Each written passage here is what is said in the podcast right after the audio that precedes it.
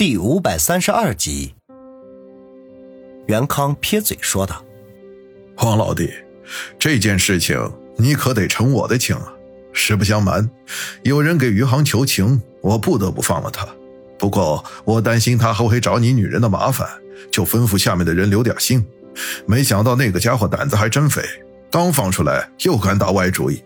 本来我手下的人见余杭和方兴拉拉扯扯，就想动手。不过警方办事总要找个借口才行。没想到这个时候，一伙人跑出来找余杭的麻烦，正好给我们机会。呵呵，那些人肯定是你安排的吧？王宇耸耸肩，坦然承认：“黄老弟啊，我就不明白了，余杭就是个小混混，你随便动动手指就可以让他永远离开春城。”为什么还几次三番的容忍他骚扰方兴呢？袁康目光炯炯的盯着王宇问道。王宇嘿嘿一笑：“这件事情暂时保密，以后我自然会告诉你的。”坑我还故作神秘啊！袁康眼中闪过一丝失望，知道追问下去王宇也不会说，反而会令两人之间比较尴尬。袁局，咱们先不谈这件事情。我想问问四分局那个陈远还在下面当所长吗？陈远，你难道不知道吗？他提前退休了。袁康沉吟了一下，王宇有些意外。陈远在他面前一直表现出来的都是极度渴望升职加薪，这怎么会忽然就退休了呢？当下他眉头微皱，问道：“因为什么？”他还没到退休年纪吧？这个我就不清楚了。哦，对了，他和小叶关系不错，你可以去问问小叶。袁康忽然暧昧的笑道。王宇一阵无语，心说这个老家伙也是个不正经的货，满肚子的龌龊思想。不过他们半斤对八两，嘿，他喜欢。当下便点头说道。正好我也好久没有看见叶警官了，待会儿就去找他问问。不用待会儿了，他现在就在一楼的档案室，说要查个什么案子，你可以过去找他，我也可以打电话叫他上来。还是我下去找他吧。也好，我叫人带你过去。王宇便向他告辞，约好以后有时间一起喝酒。袁康叫来一名年轻人，带着王宇去一楼的档案室。没想到刚走到半路，就见叶小楠怀里抱着一大摞的卷宗迎面而来。许久未见，叶小楠比以前更瘦了一些，脸上多了几分干练，尤其是眉宇间，自然而然的带着一抹肃杀，这是只有杀过人的人才会有的。看样子，击毙钟晓光事件使他从内而外发生了许多的改变。叶警官。王宇站住脚步，打发走引路的青年，朝着叶小楠高声的叫道：“叶小楠正边走边沉思，压根儿就没留意到前方的王宇。此刻听有人喊自己的名字，立时回过神来，抬头看去，脸上立时闪过惊讶之色，足足愣了五六秒钟，才说道：‘王宇，你回来啦！’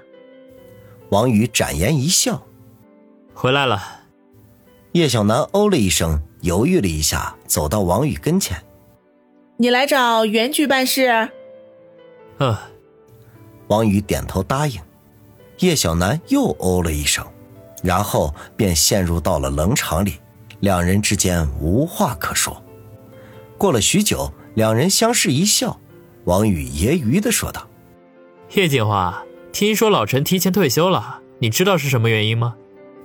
叶小楠眼中闪过一丝失望来，心道：“原来他找我是要打听老陈的事情。”不过他很快掩饰住失落的表情，一脸轻松的摇头：“我也不清楚，自我被调回刑警队就没怎么和他联系。”你知道老陈家的住址吗？中午下班陪我一起过去看看呗。”王宇说道。“嗯，这个我手头上还有一件案子要查。”叶小楠迟疑的说道：“其实他所谓的案子不过是鸡毛蒜皮的小案子。他之所以这么说，只是在犹豫要不要和王宇同去。自从钟晓光事件之后，他和王宇的交集就越来越少。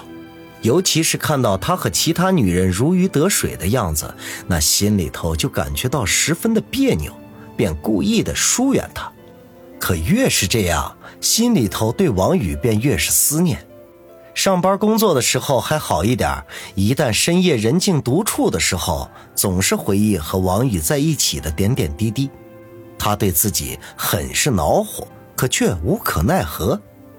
后来听到王宇在东北出了事他几次申请要和袁康同去，结果都被无情的拒绝了。在将近一个月的时间里，他一直都为他提心吊胆，只盼着他能够平安归来。甚至幻想过无数次两人再度相见的情景，没想到此刻他都脸颊发烧，心头小鹿乱撞。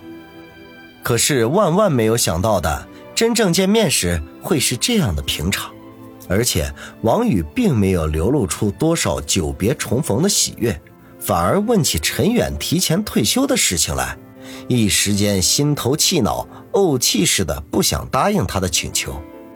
王宇此刻较之以前成熟不少，也更加懂得察言观色。见叶小楠眼神幽怨，一会儿咬着嘴唇，一会儿皱下鼻子，便已经猜到了他几分心思，心中暗暗好笑，装出失望的样子，说道：“既然你没有时间，那就把老陈家的地址告诉我吧，我自己过去就是了。”叶小楠表情一滞，鼻子里哼了一声，心头赌气。从上衣兜里拿出随身携带的圆珠笔，又看都没看，从怀中的档案袋里抽出一张写满了字的文件，翻到背面，气呼呼的奋笔疾书，把陈远家的地址给写了下来，然后往王宇的怀中一丢，没好气的说道：“行，你自己去找吧，我还有事儿，先走了。”说完，越过王宇，直奔去二楼的楼梯口。王宇看着他的背影，暗暗好笑，扫了一眼陈远家的地址，居然是住在城郊，还挺偏僻的。当下将写着地址的纸叠成小豆腐块，塞进了裤兜里，悠哉悠哉地出了警局，返回自己的车中。不过他并未打火，而是坐在车子，静静地等待着叶小楠。这里是市局，不是叶小楠办公的地方。他处理完手中的事情，肯定就会出来的。等了大约半个多小时，穿着一身藏蓝色警服的叶小楠迈着正方步从市局的大楼里面走了出来。他腰板笔直，英姿飒爽，瞬间就成为市局门前一道亮丽的风景线，引来无数小伙子的侧目。王宇一条胳膊搭在车窗上，探出头来向叶小楠吹了一声口哨，笑着喊道。叶警官，看这里！叶小楠皱了一下眉头，脚步情不自禁的加快了几分，生怕王宇再喊出什么过分的话，令他在同事们的面前丢脸。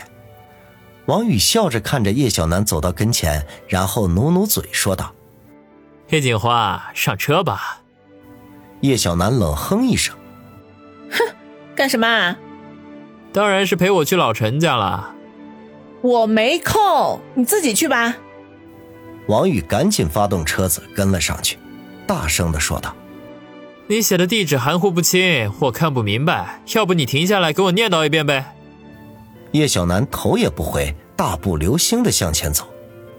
王宇锲而不舍，又说道：“帮人帮到底，送佛送上西，人民警察为人民服务，你就学学雷锋同志嘛。”他一面开车。一面把头探出车窗，向叶小楠的背影大呼小叫，顿时引起路人的侧目，甚至还有一对情侣掏出手机，一脸兴奋的抓拍。叶小楠的脸再也挂不住了，转头对王宇喝道：“你给我停车！”王宇立刻乖乖的把车停下，笑着说道：“遵命，亲爱的。”